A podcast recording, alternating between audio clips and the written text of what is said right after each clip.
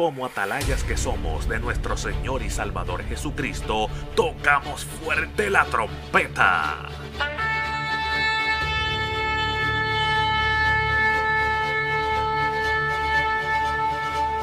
Con mensajes de alerta, somos Aplastado Podcast.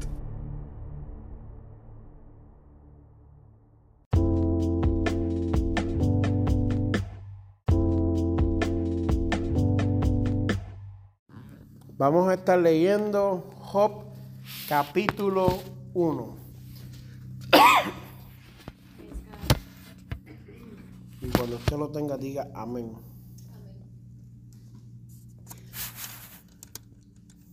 Hubo en tierra de Uz un varón llamado Job. Y era este hombre perfecto y recto, temeroso de Dios y apartado del mal. Amén. Vamos a orar. Amado Dios y Padre Celestial, hoy venimos a traer esta reflexión para que tú nos hables a nuestro corazón, que tú nos enseñes lo que tú has puesto en nuestra vida, lo que tú has dedicado para hoy, esta cita. Gracias por llegar y estar aquí con nosotros y por bendecirnos a través de tu palabra. Te damos toda la gloria a ti, Señor, porque solamente tú te la mereces. En el nombre de Jesús. Amén.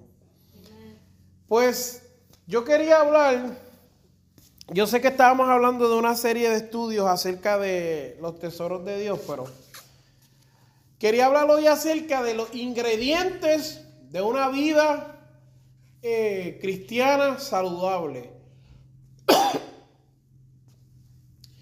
y cuando usted va a hacer un bizcocho o una comida, usted necesita unos ingredientes, ¿verdad? Dame esto para acá porque estoy herido. Que está bien, gracias. ¿Qué, ¿Qué, ingredientes usted necesita cuando va a hacer el arroz? Sal, agua, aceite, arroz. Y cuando vas a hacer un bizcocho, huevo, harina,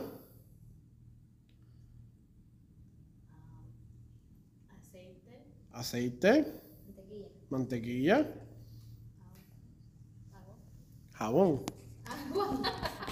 si le echas agua, agua. Tiene diferentes, diferentes cosas. ¿Qué sucede si cuando tú vas a hacer arroz, echas los ingredientes del, del bizcocho? No te va a quedar lo que tú estás buscando. Y así mismo sucede en la palabra. Cuando tú estudias la palabra, te dice que Job era un hombre que era perfecto, recto y temeroso de Dios, apartado del mal. Entonces, para tener una vida saludable de Dios, esto nos da una información importante para nuestra vida. Primero que nada, habla y dice que era perfecto. Después dice que era recto. Luego dice que era temeroso de Dios y luego dice que era apartado del mal. Cuatro cosas. Y yo quiero empezar de atrás para adelante porque pues quiero entrar en la complejidad de esto. Y quiero comenzar diciéndote apartado del mal. Apartado del mal es una persona que ve el mal y no se acerca a él. ¿Qué sucede? Una persona apartada del mal es que se encuentra con situaciones donde lo pudieran llevar a pecar, pero se aleja de ellas. Y para tener una vida saludable cristiana, usted tiene que hacer eso mismo. ¿Qué sucede si tú vas a la tienda, como estaba diciendo el domingo, y te dan cambio de más? ¿Qué tú haces? Lo tienes que devolver. Te estás apartando del mal.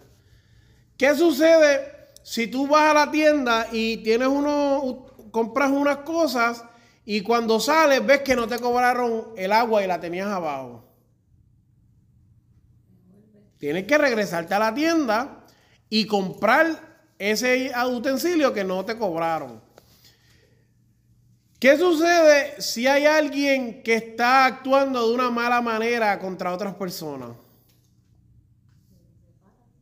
como haciéndole bullying y esas cosas. Te tienes que alejar. Y esto mismo es lo que hacía Job. Job era una persona que se alejaba del mal. Entonces, apártate del mal. Cuando nosotros nos encontramos con las diferentes situaciones en nuestra vida, nosotros tenemos que alejarnos del mal. Tiene que ser una decisión consciente de nosotros de querer no participar en las cosas malas. Las cosas que eh, estoy hablando, por ejemplo, que hay muchas más, este, son cosas que nos detienen en el progreso espiritual, que nos aguantan, que nos lastiman, que nos hieren y que no dejan que crezcamos a la, a la, a la altura que Dios quiere que crezcamos. Si cada vez que hay algo malo nosotros nos acercamos y participamos de eso, nunca vamos a alcanzar la estatura que Dios quiere que alcancemos.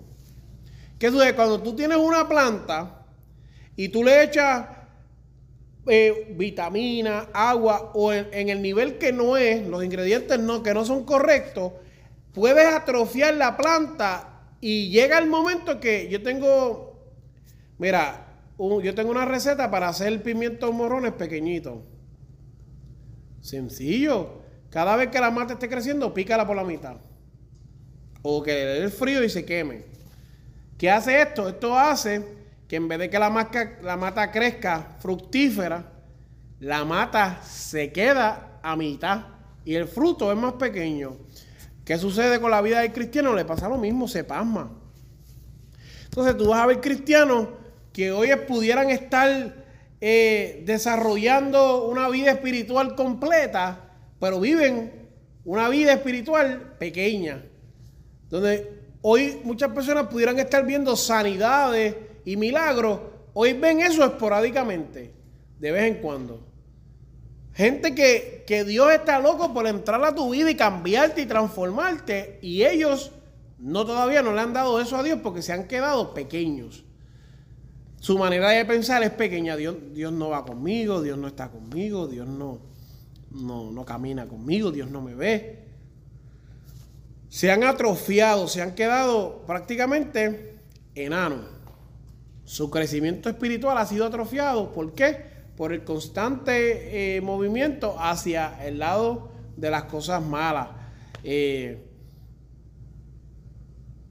Dentro de eso, pues como dije, hay, una variedad de grandes cosas, pero prácticamente Pablo le habla a Timoteo, le habla a Tito, le habla a los Corintios, le habla a los Gálatas, le habla a los Efesos, le habla a los Filipenses y le dice lo mismo. La carne siempre va a querer jalar para las cosas malas y se opone a las cosas del Espíritu.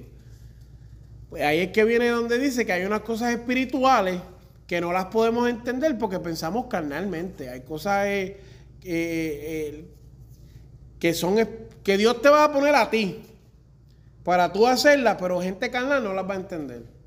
Y te lo decir, no, es que Dios me dijo que le llevara sábana a los hombres. Hacho, pero ¿cómo tú vas a llevarle sábana a los hombres? Qué chavo, pues, son carnales pensando en lo espiritual. No, tú tienes que pensar en lo espiritual. Segundo punto, un hombre temeroso de Dios. ¿Qué significa temeroso? ¿Qué significa la palabra temeroso? ¿Temeroso o temerosa?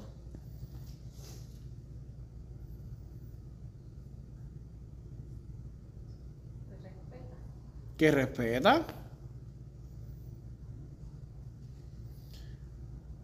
Que, que, tiene temor. Que tiene temor. O cuando tú hablamos de Dios, tú dices, ¿qué temor le tenemos a Dios?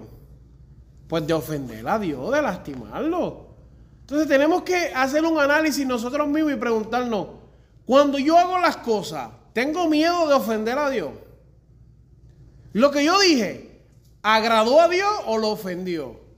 Entonces tiene que haber, a mí me ha entrado este perse, porque ahora yo digo, contra todo este tiempo que estoy perdiendo haciendo esto, pude haberlo pasado orando leyendo la palabra, ahora más que tengo que ayudar allá, metiéndome en la palabra, tratando de ser más dinámico, más profundo, tratando de recibir más yo, sanando todas mis heridas, creciendo espiritualmente.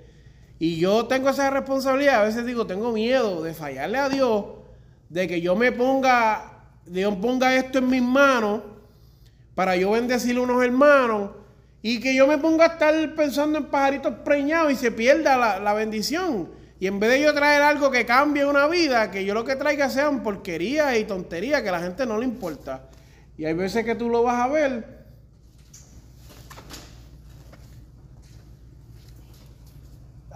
Tranquilo.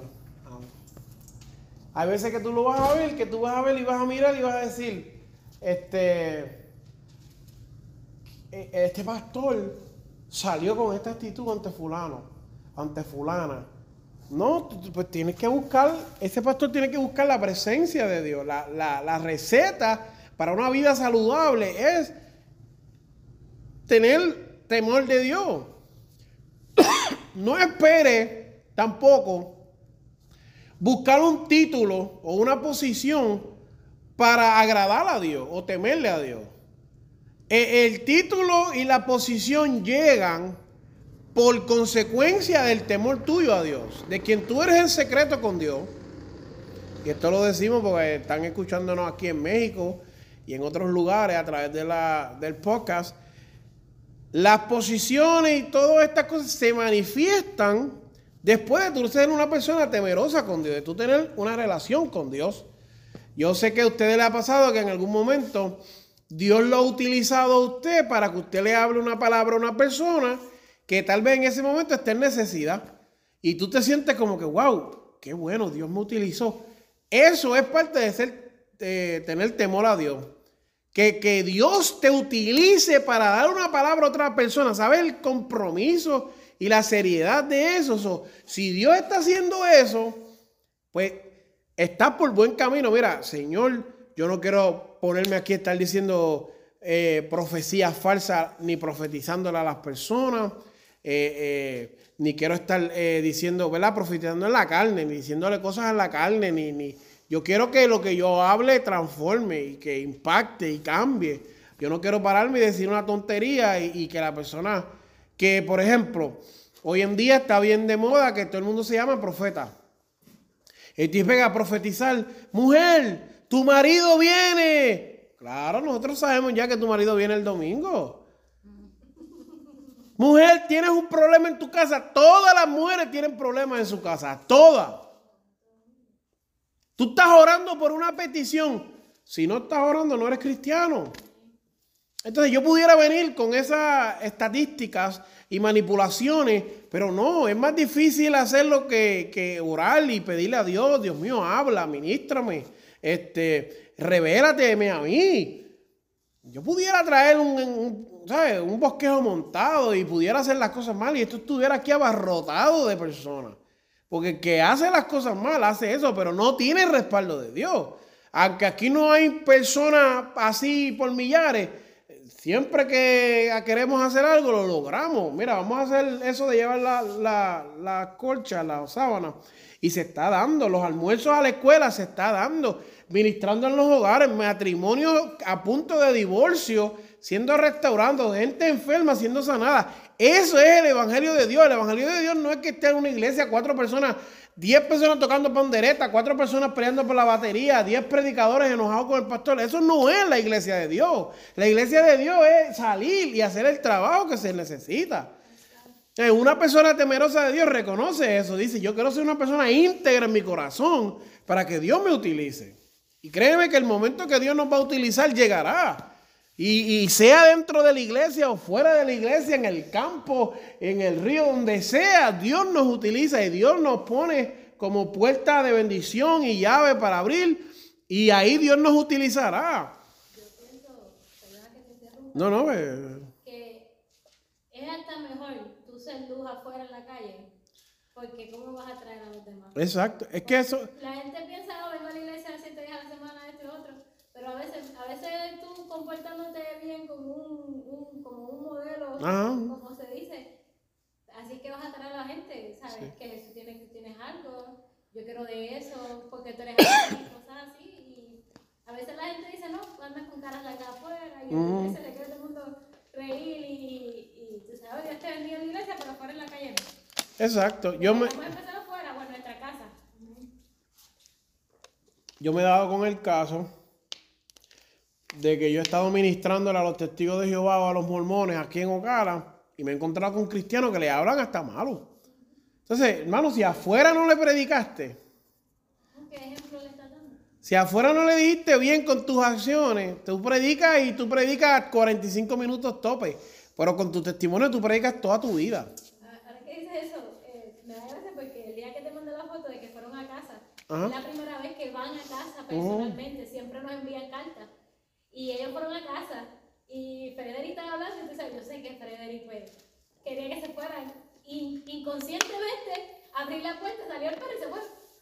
Que, o sea, el perro no le hizo nada porque el perro es chiquito. Pero que para que tú veas que cuando uno, ni, uno no tiene ni que hablar, va, ¡pum! ya. Yo, Sí, yo sí. lo vi de esa manera, mira, yo abrí la puerta, salió el perro, el perro ladró y ellos se fueron automáticamente. Claro. Si no se hubiesen quedado allí y nos hubiesen predicado para que nos quedáramos. No, tú le puedes decir, mira, yo soy cristiano, vamos a hablar de, de Jesucristo y la venida de Cristo y el arrebatamiento que te van, chillan goma a las millas. Pero es cuestión de eso, ¿me entiendes? So, hay que ser temeroso de Dios.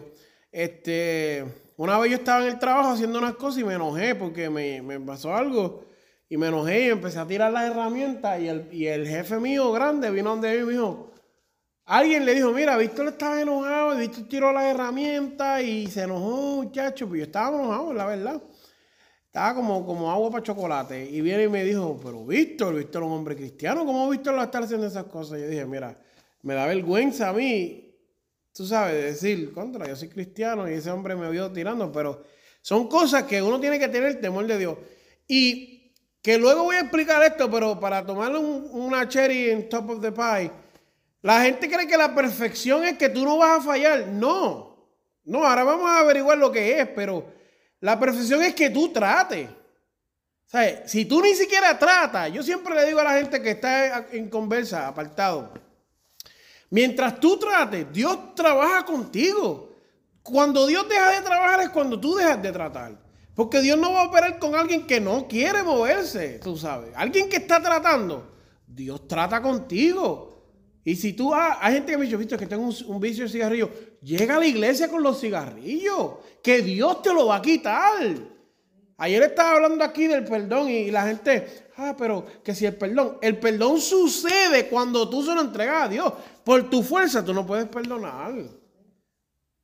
Por tu fuerza, yo expliqué ayer eso con veracidad. Mira, eh, ayer fue la última vez que hablé.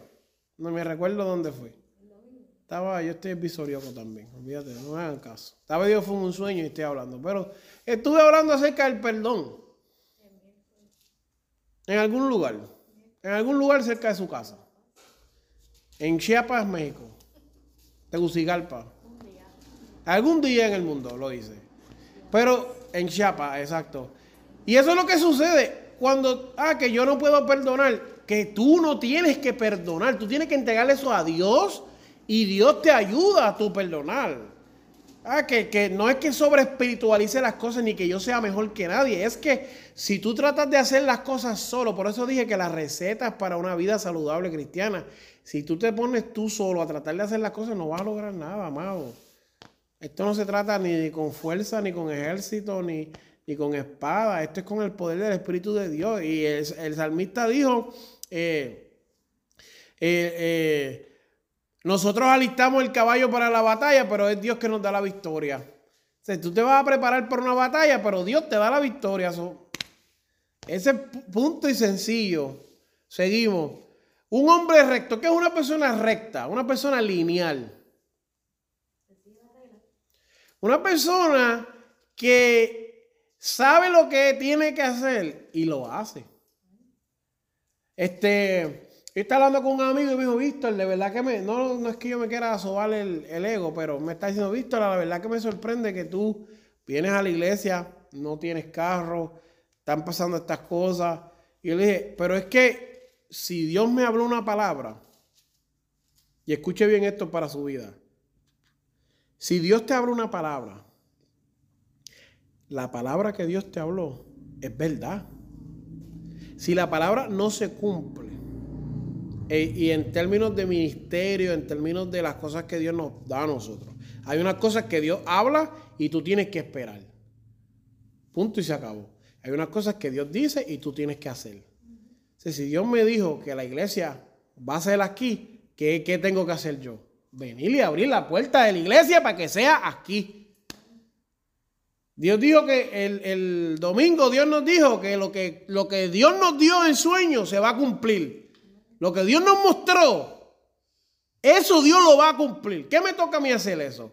No quedarme en mi casa, venir y abrir el templo para que lo que Dios dijo se cumpla. Se cumplió hoy, se cumplió hoy.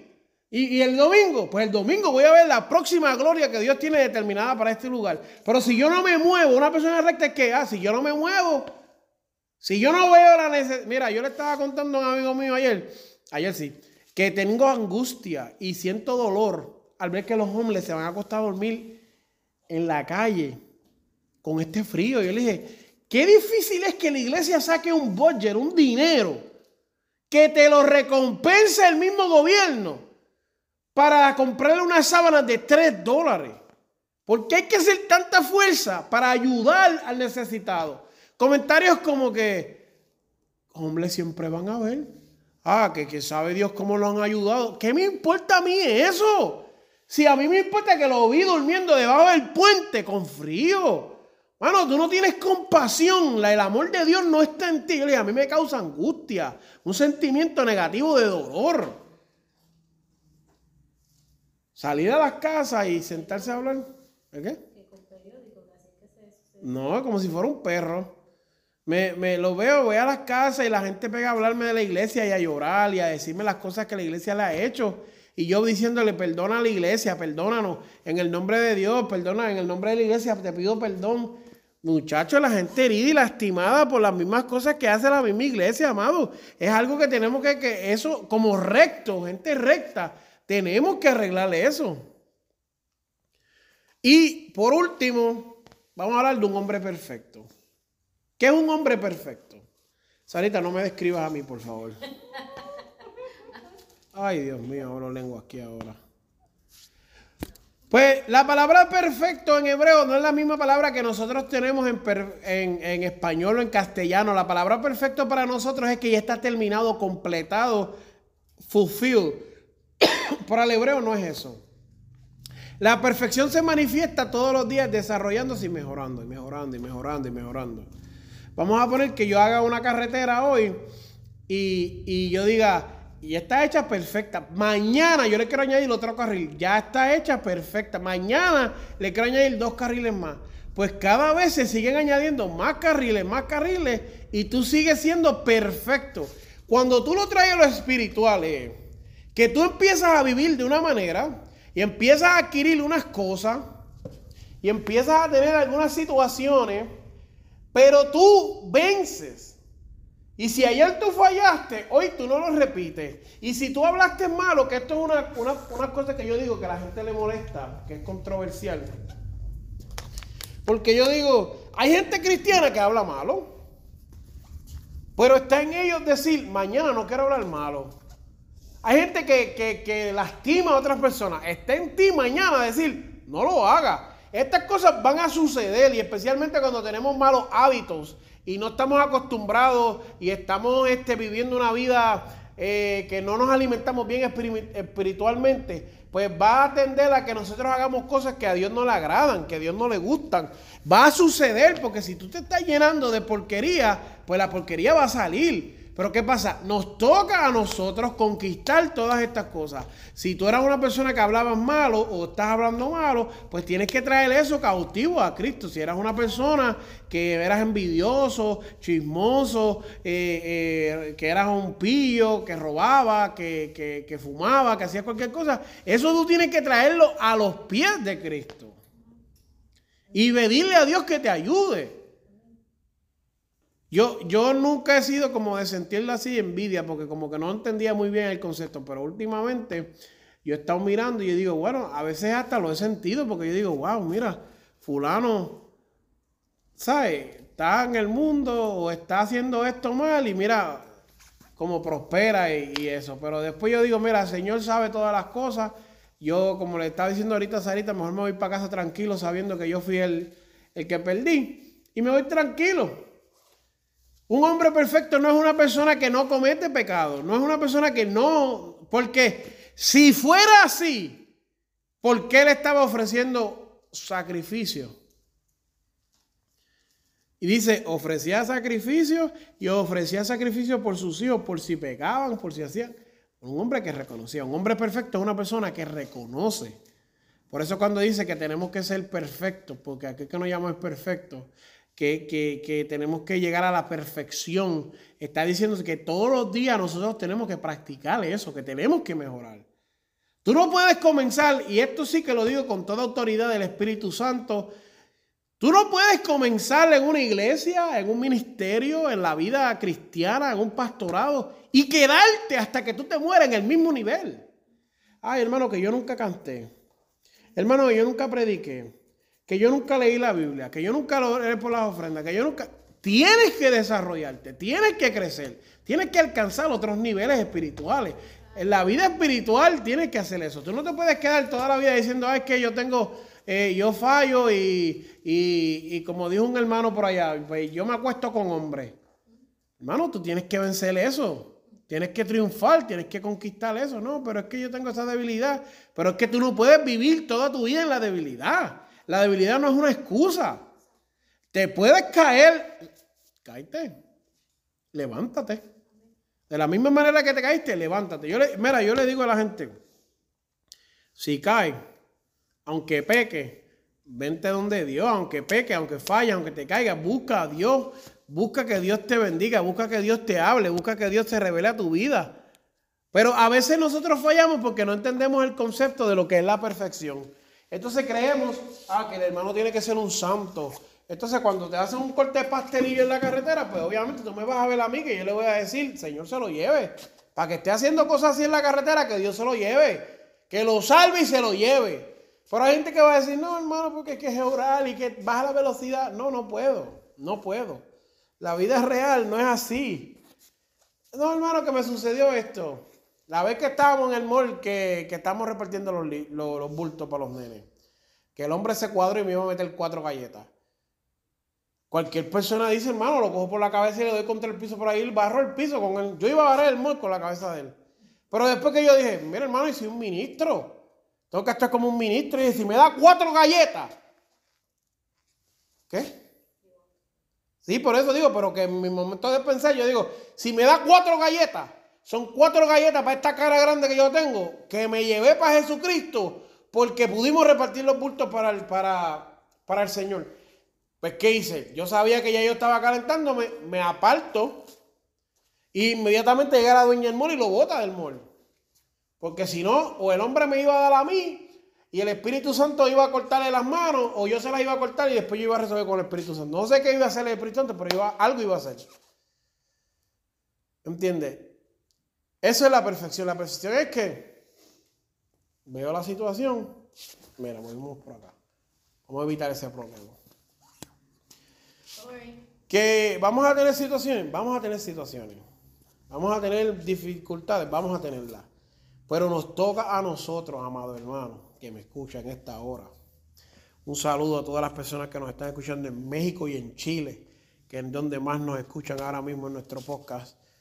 Eh, las cosas con Dios se pueden hacer. Eh, yo estaba escuchando ahorita una entrevista bien bonita de una persona que estoy empezando a seguir y dice que el concepto que tienen de Dios no me gusta. Y me gustaría después hablar de esto y romper esto en mil pedazos para hablar bien. Pero no me gusta el concepto de que Dios te desecha porque tú fallas. O te desecha porque tú no llegas a los estándares que la sociedad te impone. Y, yo quiero decirte que eso no es mi Dios. Mi Dios es un Dios que te, ve y se alegra de que aunque no llegaste a la meta, lo trataste y lo lograste que aunque hoy no alcanzaste la, máxima perfección, estuviste perfeccionándote poco a poco. Porque ¿qué dice la gente por ahí? Practice makes what? La práctica hace. Eso es una mentira porque ¿cuántas veces yo he tenido que practicar para pintar y todavía daño el cuadro? Pues ¿qué tú tienes que hacer? Seguir practica, practica, practica, practica. ¿Y sabes lo que vas a lograr? Una mejoría. Es una mejoría. No va a alcanzar la perfección de un cartazo, es una mejoría en el camino. Porque ahora lo vamos a cambiar para la, traducción no hebrea, la, la traducción inglés o español. Si fuera así, tú no logras nada con el practice, practice, practice. No, pues no sirve. Pero poco a poco tú vas alcanzando. Y tú lo vas a notar. Mira, antes habían unas cosas que a mí me enojaban que hoy ya no le presto atención. Hay unas cosas que me desesperaban que hoy yo las afronto y digo, Señor, gloria a Dios, yo sé que tú vas a proveer. Yo sé que tú dijiste, Dios mío, que ibas a abrirle esa puerta y por ahí va a entrar gente. Y tú dijiste, pues esto del carro, hiciste esto. Ahora no lo veo. Yo tengo fe de que Dios lo va a hacer. Pero ¿cómo yo me paro aquí y hablarte con libertad del Espíritu Santo y del Evangelio y yo en mi casa no tengo ningún problema? Yo, tengo un montón. Yo tengo un montón. Pero yo te estoy dejando saber, aunque tengo esas situaciones, yo me sigo esforzando. Yo sigo tratando. Que traté y no me salió, que luché y fallé, que hice todo lo posible en el mundo y no lo alcancé. A veces yo digo, pues yo tengo muchas derrotas en mi vida. Muchas derrotas. Yo digo, wow. A veces yo creo que Dios lo hace a propósito para Él glorificarse y decir, si este chamaco todavía sigue, tú tienes que seguir también. Me usa de ejemplo. Si tú tienes una derrota en tu vida, tú tienes que seguir hacia adelante. Ah, que yo traté y no me salió. Mira, la vida es así. Tú tienes que seguir hacia adelante. Ahora mismo Hoy yo me fui del trabajo, yo no sé si tenga trabajo el lunes, pero vamos para adelante. Estamos confiando que mañana nos traigan la pieza. A saber cómo la vamos a montar, porque yo no sé nada de mecánica, pero seguimos para adelante. hay cosas que suceden en nuestra vida, suceden, pero tú tienes que seguir esforzándote y ponerle las cosas en las manos a Dios. Aquel que te trajo hasta aquí, no te va a dejar. Yo dije, si Dios no tuviera planes conmigo para completarse y lograr algo, me hubiera dejado allá en Puerto Rico y me deja por allá. No hubiera invertido toda la, bendición y las cosas grandes que ha hecho en mi vida para traerme hasta acá. Si Dios no tuviera planes, yo hubiera muerto allí como me murieron otras personas a mi alrededor. Pero Dios tiene planes y Dios tiene propósitos y me lo ha mostrado. y aunque, eh, aunque llegamos aquí, yo sé que Dios tiene esos planes y esos propósitos para nosotros. Así que mi invitación hoy es a las personas que nos escuchan que mediten en esta palabra, que reciban esta palabra a sus vidas, que reconozcan que hay un Dios, que escuchen. Este sería el episodio 191 de nuestro podcast. Escucha que Dios viene hablándote, diciéndote que yo lo que quiero es restaurar tu vida y quiero eh, eh, curar todas esas enfermedades espirituales que tienes. Dios lo que quiere es hacerte bien, Dios lo que quiere es bendecirte, Dios lo que quiere es que tu alma sea prosperada, así como prospera, y que, que todas las cosas lindas que hay en el cielo, Dios te las entregue, amado hermano. Pero si tú no pones de tu parte, por eso comencé diciéndote que los ingredientes para una vida saludable son estos. Tienes que ser perfecto y explicamos lo que es perfecto. Tienes que ser recto y explicamos lo que es recto. Tienes que ser temeroso de Dios y apartado del mal. Así que Dios me los bendiga, Dios los guarde y estén en sintonía para más y diferentes otras prédicas.